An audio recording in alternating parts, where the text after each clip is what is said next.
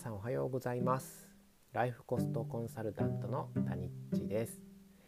今日もですねミニマムライフコストについて、えー、ラジオをお届けいたします。このラジオはですねミニマムライフコストを通じてあと一つの勇気夢や希望自分らしく生きると決めた時の後押しになるような気づきがお送りできればと思っています、今日のテーマはですねお金と時間。そういったテーマでお話をしていきたいと思います。このお金と時間って結構永遠のテーマだったりとかします。はい。あの正解はなくてあるとすれば自分の価値観にしっかり沿っているかどうかっていうことだと思うんですけどもお金も大事だし時間もすごく大事かなと思います。どうでしょう？皆さんは今どっちを優先していますでしょうか？はい、えー、お金っていうのは結構今この資本主義の時代ですね。めちゃめちゃ重視されてしまいがちです。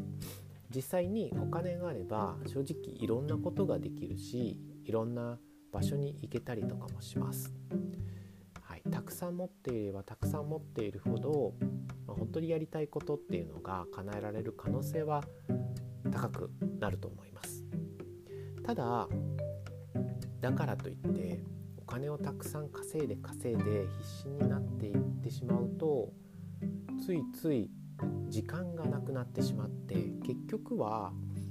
そのお金を使って何かを本当にやりたいことをやる時間が持てなかったりとかそもそもそのお金に稼ぐっていうところにとらわれすぎちゃってそうですね自分の本当にやりたいことが何だったんだろうとか自分の価値観みたいものを置き去りにしてついつい忘れてしまってどんなものなのかもわからなくなってしまうっていうこともあったりします。はい、実はこれ全部僕の事例なんですけどね。こういったお金っていうのは結構不思議なものでいろんなとらわれにがあったりとか思い込みがあったりとか、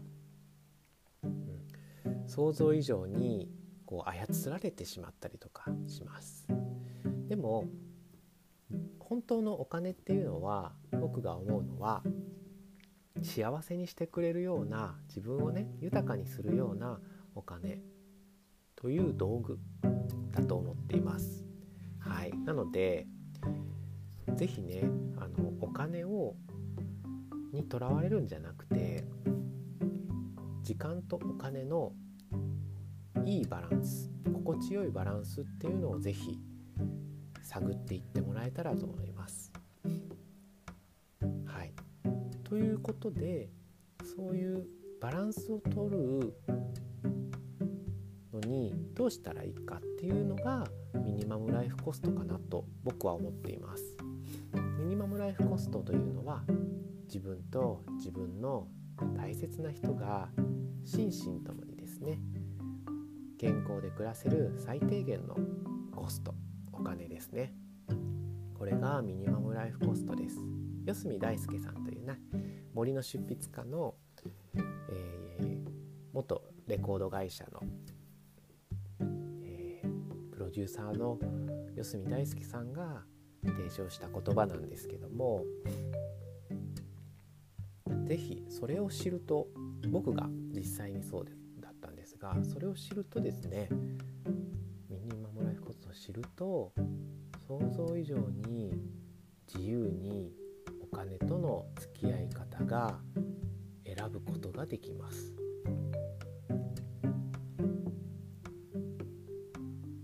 じゃあ具体的にどういうふうにミニマムライフコストを知ったら変化していくかですね。僕はちなみに大体そうですね。今家族4人家族なんですけども20万円ぐらいあれば十分暮らしていけるかな。笑って家族と過ごしていけるかなっていう金額を持っています。ただこれは基準ではなくてあくまでも僕の価値観をもとに出したミニマムライフコストです。なのでそれぞれ皆さん同じ家族構成でも全然違うと思います。住む場所によっても多分違うし環境によってもおそらく違う、はい、なのでまずそれを自分で出すことが一番大事かなと思います、はい、他のねラジオであったりとか僕の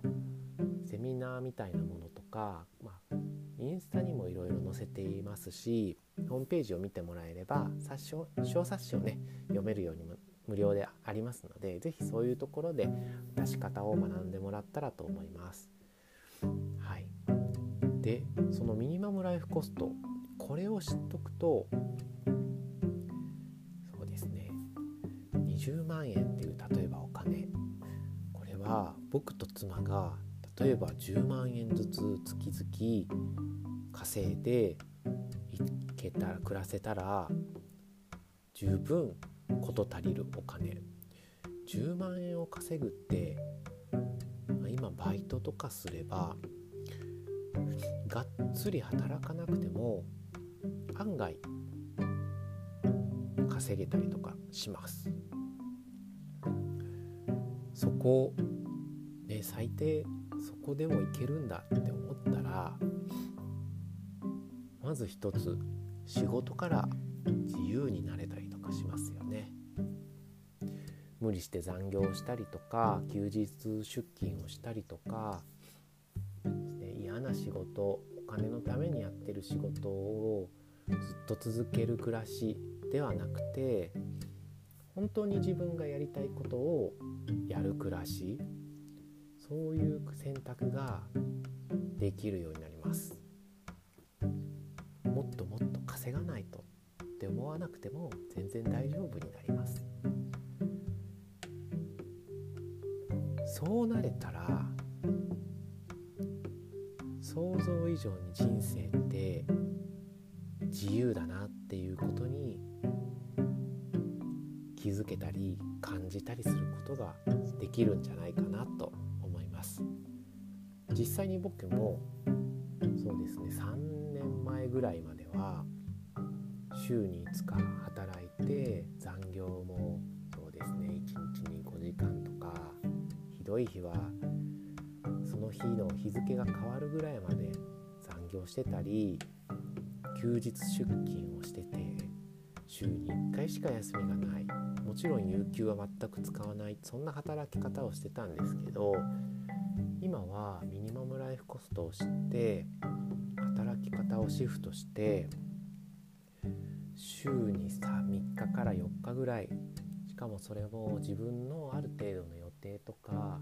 その時のコンディションみたいな気持ちですね。それをしっかりと把握して優先しながら働いて残業はなくしてで有給も全部消化してっていうような働き方にシフトすることができました。これ週3から4日の労働っていうことは週に4日から3日ぐらいのお休みがあるんですね。自由な時間があります。さらに通勤もほとんど在宅なので今まで通勤で使っていた時間も増えてもちろん有給で好きな場所好きな時に休めることもできるような働き方をしています。そうなったら想像以上に体と心がむちゃむちゃ楽になります。の余白が生まれて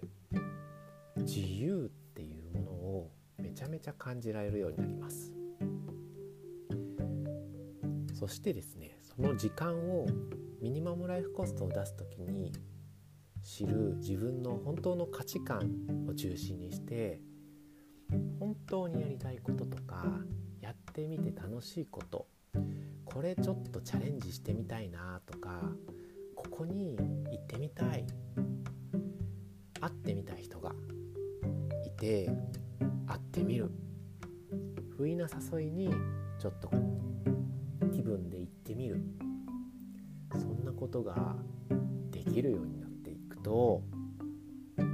ねどんどん心がさらに満たされていきます。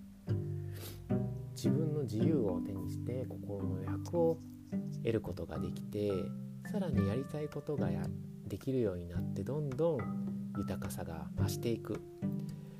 そうした時多分人は幸せを感じるんじゃないかなと思います。でそうやって幸せを感じて受け取っていくとまた心の余白が増えて心が穏やかになってさらにストレスは減っていくし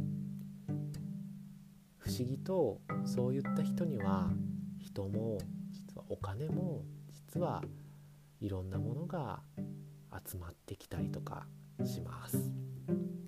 そんないい循環がね生まれて自分らしい暮らしを手にするとやっぱり周りの人にも優しくなって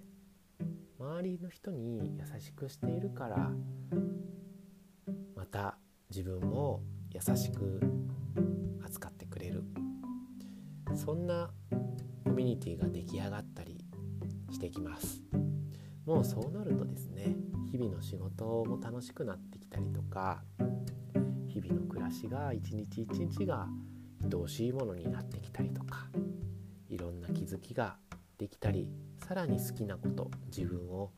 より深く知って価値観をもとにいろんなことをチャレンジできたりとかします。そんな風に是非ミニマムライフコストを出してみて自分らしいお金と時間の使い方そしてもっともっと自由に暮らすための時間の捻出っていうのができるようになってきます。今日はお金と時間ということで是非ねミニマムライフコストを把握しながらより豊かにで幸せに暮らせる人が増えたらなと思っています